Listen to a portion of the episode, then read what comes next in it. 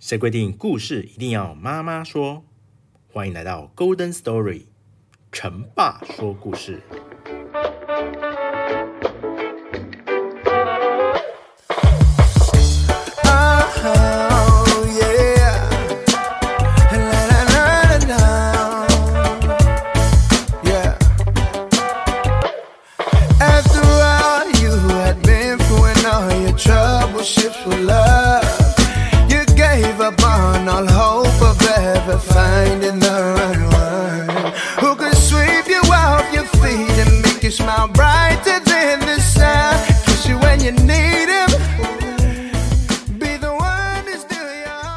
Hello，大家好，欢迎来到 Golden Story 成爸说故事。我们今天要讲的故事呢，是要介绍一下塞尔尼纳王子。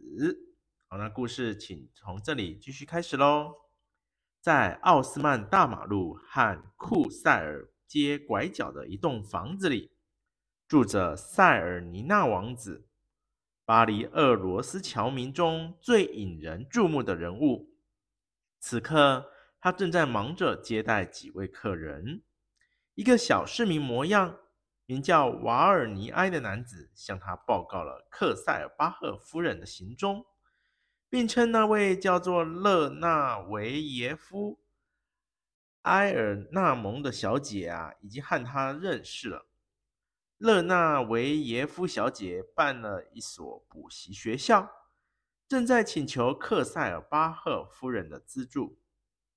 殿下，这几天来，他们两个一直待在一起，大概五六点之间会出门去。这么说，一切都安排就绪喽？没问题了，殿下。打发走瓦尔尼埃，接着进来的是两个年轻人，杜德维尔兄弟，报告他们在豪华大旅馆调查的情况。说那个住了一个房间英国女人和那个叫帕尔比里的少校都不见。塞尔尼娜立刻发觉，这个帕尔比尼少校肯定与大旅馆发生的命案有极大的关系。他想要杜德维尔兄弟马上通知勒诺曼或者古莱尔，接着又嘱咐他们既要当好警察总署的侦探。也要好好为他效力。两兄弟退下了，后见室还剩下两位客人。塞尔尼娜将其中一位领了进来，边走边问：“大夫，皮埃尔·勒迪克怎么样了？”“死了。”“死了？皮埃尔·勒迪克死了？一句有用的话也没说。”我什么都还不清楚呢，难道我必须卷入这案子中吗？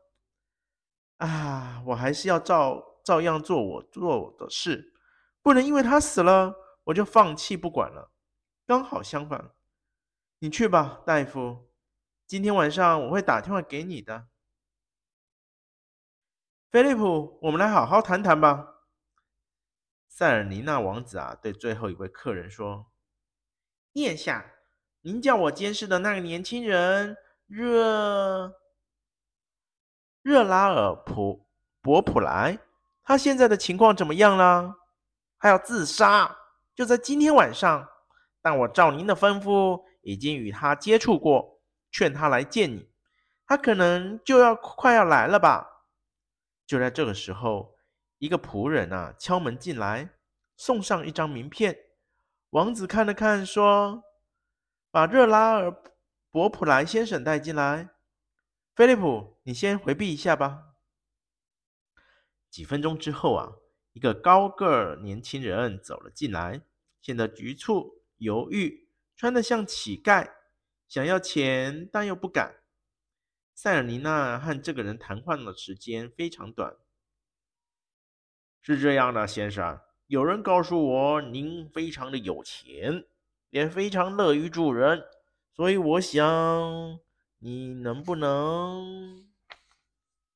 塞尔尼娜拍拍他的肩膀，冷冷地说：“诗人是不吃饭的，先生，他们靠梦想生活。你也应该像个真正的诗人那样生活。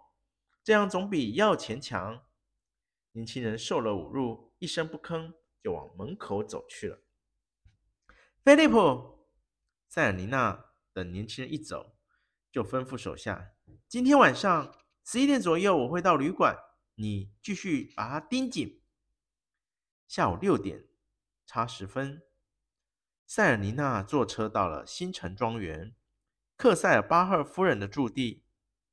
园子里风光秀美，景色宜人。有四栋独立的小房子，旁边是一所养老院。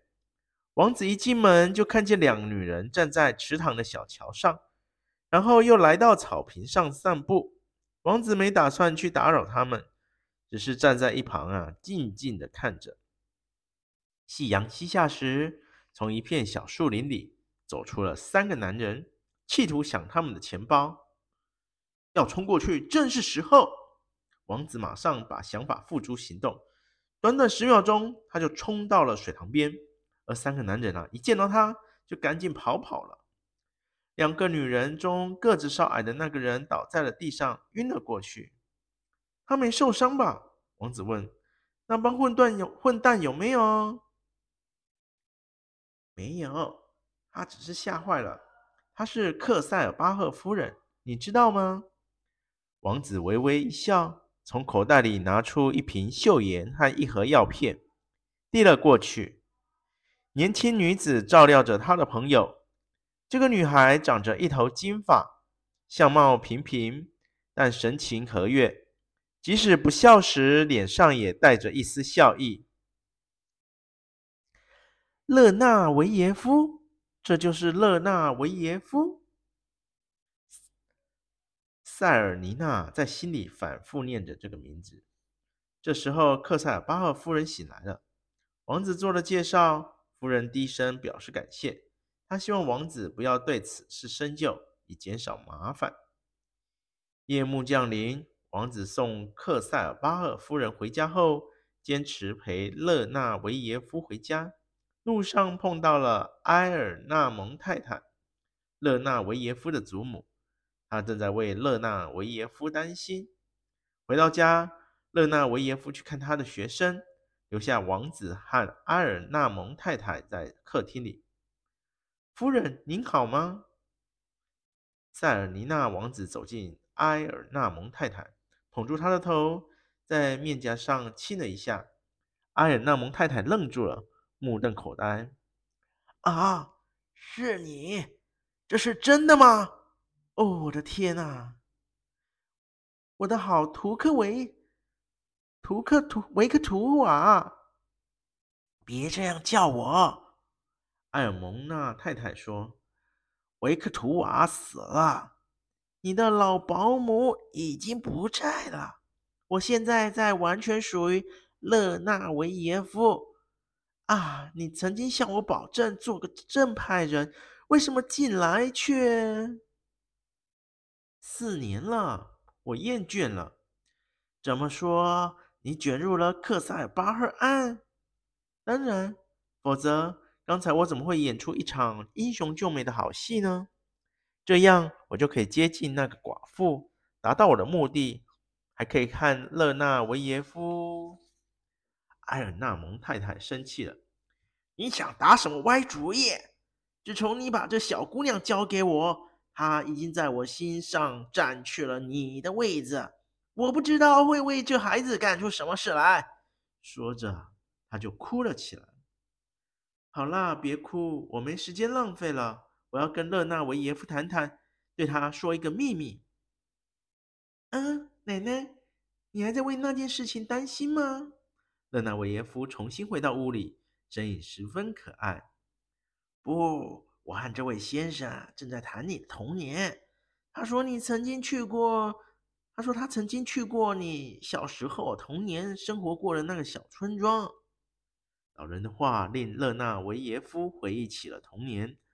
他告诉王子，他很小的时候母亲就死了，是一个男人把他送到了埃尔纳蒙奶奶身边，就这样他才过了幸福的日子。他愉快地诉说着他的话。使塞尔尼娜感到惊讶，他问说：“那以后你一直没见过没没见过那个男人吗？从来没见过。你认识他吗？哦，不不不！塞尔尼娜站起身来，犹豫不决。埃尔纳蒙太太正等着她说出秘密。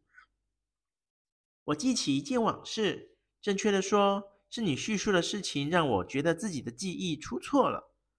勒纳维耶夫显得有点失望，但他没说什么。因为他也得去看看那些快要睡觉的孩子们。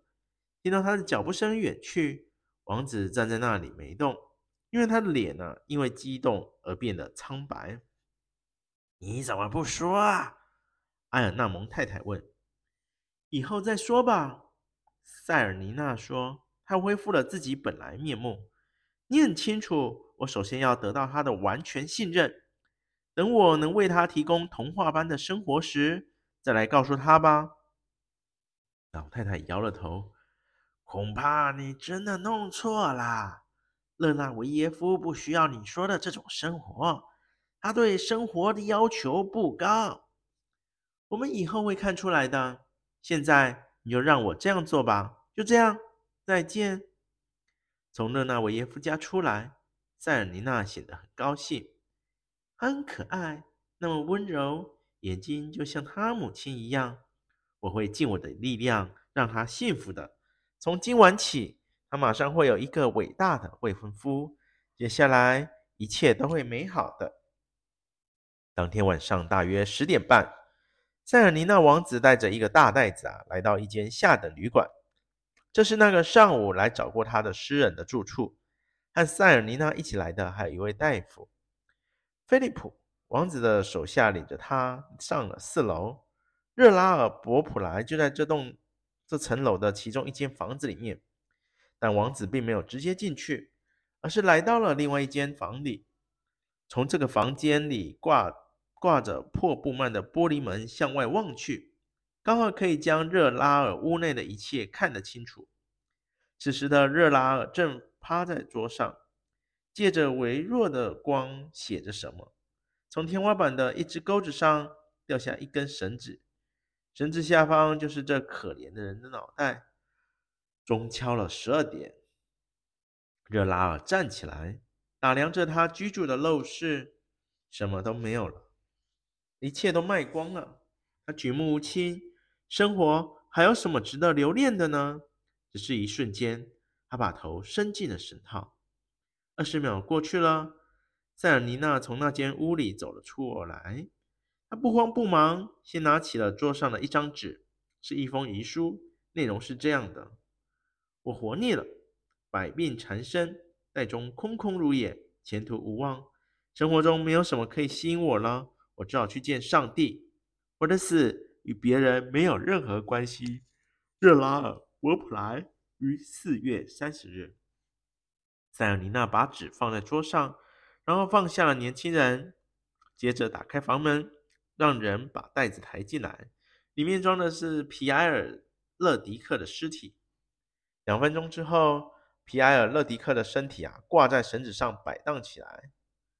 很好，大夫，你明天早上再来一趟，告诉旅馆的人，勒拉尔·博普莱自杀了，一定要安排好，别让他们发现死者断了一根指头，还有脸上的伤痕。太容易了，热拉尔普博普莱没事吧？没多大危险，再过几分钟他会恢复知觉的。几分钟之后，热拉尔动了一下，他觉得喉咙很痛，突然站起来，吃惊的看着塞尔尼娜，就像看着一个幽灵。接着，他见到绳子上吊挂的尸体，使他他又吓了昏过过去。当他再次醒来，又置身在另外一个房间了。他以为刚才是做了个梦，但王子告诉他，那一切都是事实。听我说，听清楚我说的话。热拉尔·伯普莱已经死了，消失了。现在有两条路摆在你面前，你是愿意做个腰缠万贯、有权有势的人，还是要继续你原本的生活呢？我不明白。很简单，命运让你碰到了我，你身上有很多优点。我将重新塑造你的生命，然后为我所用。你有权按照自己的意愿随意塑造自己，你想要什么就会拥有什么。你究竟是谁呀？热拉尔带着几分茫然问道。对你来说，这没有关系。我就是主宰，想到什么就能做到什么。我是世界上最强大的人，你接受吗？那我该做些什么呢？年轻人被说服了。目前你什么也不用做，你只是我手上的一颗棋子，你只是刚才那个死人的替代品。在塞尔尼娜王子的威逼利诱之下，热拉尔接受任务，换来了新的生命。但为了变成皮埃尔·勒迪克，他得受些苦。他被强迫下了小左手小指。塞尔尼娜趁他昏迷的时候，将他交给了等在楼下的大夫，将他的脸割一刀，和皮埃尔·勒迪克一样。这一天。塞尔尼娜的计划完全成功，除了成为朵诺诺瑞克塞尔巴赫和勒纳维耶夫的朋友之外，还创造了一个听他指挥的新皮埃尔·勒迪克。这个人在不久的将来会成为他为勒纳维耶夫安排的新郎。今天的故事就讲到这边。如果喜欢这节目的话，欢迎订阅《Golden Story》成爸说故事，并且在 Apple Podcast 给我一个五星评论，并留言推荐给其他听众。谢谢收听，我们下次再会。